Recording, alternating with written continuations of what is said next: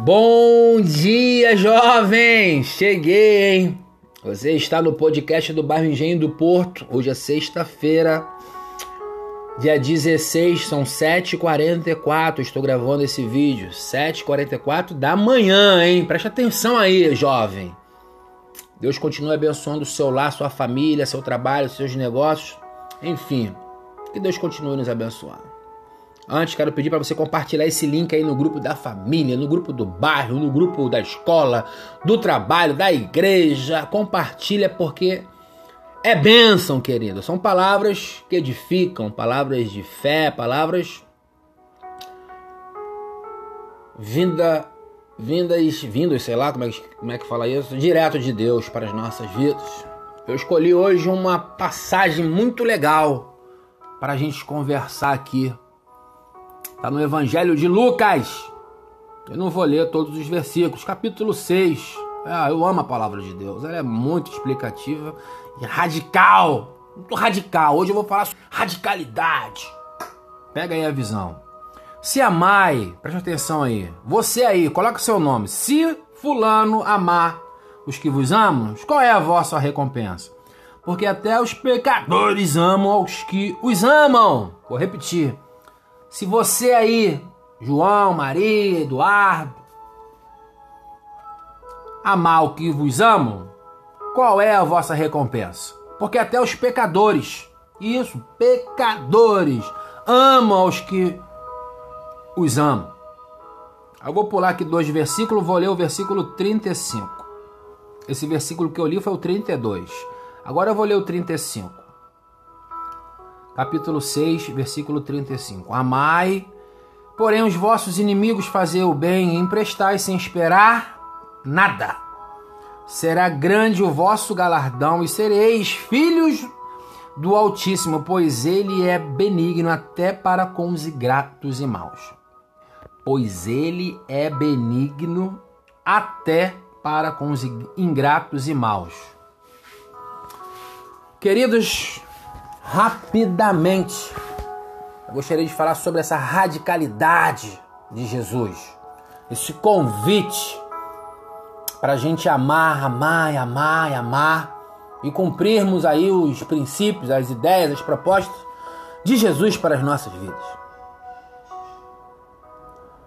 Durante o dia a gente recebe muitas notícias ruins, notícias desagradáveis, somos bombardeados com notícias que só Jesus na causa. E a gente tem que fazer uma escolha sempre, sempre uma escolha. Uma escolha se a gente vai querer prosseguir ou se a gente vai querer agir conforme o curso do mundo caído, vamos colocar assim, do mundo pecaminoso.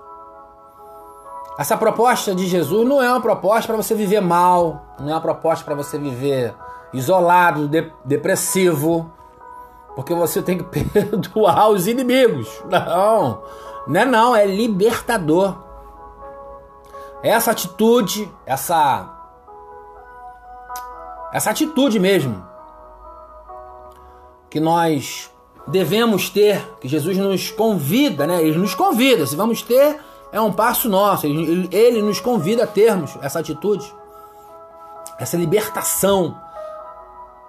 Entrega para Deus, ama, abençoa. Isso é algo que só uma pessoa que ama a Deus consegue fazer, que crê nas palavras do Senhor, porque não é fácil e eu estou aqui para isso te relembrar te relembrar dessa proposta de Jesus para as nossas vidas. Não é fácil essas palavras, não é. Não estou dizendo aqui que é mole, que é molezinha, mas fica aí esse convite para nós nessa sexta-feira, para ultrapassarmos qualquer tipo de mágoa, qualquer tipo de amargura, qualquer tipo de desentendimento, se libertar disso e ser curado dentro da alma, ser curado dentro do dentro do seu ser. Não é fácil, como eu disse, reconheço que uma pessoa quando trai a nossa confiança, uma pessoa quando nos magoa, é algo que só Deus pode trabalhar em nós. Ele trabalha, mas nós precisamos executar, que é o perdão, que é o agir diferente, que é o se comportar diferente. Porque muitas das vezes a gente se coloca sempre assim como o grande injustiçado, mas muitas das vezes nós mesmos somos o causador de injustiças sem percebermos. Fica aí essa reflexão do que a gente tem feito. Você tem perdoado quem te magoa? Isso é um ponto, isso é uma pergunta. Você tem magoado as pessoas? Isso é outro ponto. E aí entra o nosso comportamento. Eu quero deixar aqui o meu convite para nós nessa sexta-feira, que a gente possa devagarinho, né? Buscando a Deus, pedindo entendimento, pedindo discernimento e liberando aí a nossa paz através do perdão, liberando o perdão para termos paz, liberando aí ó, a falta de comunicação, liberando a falta de empatia, enfim, essa era a palavra que eu gostaria de deixar para nós hoje. Bem radical.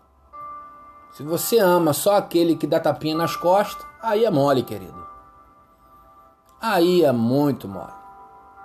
Que Deus nos dê graça e misericórdia, nos dê força para colocarmos em prática estas duras palavras de Jesus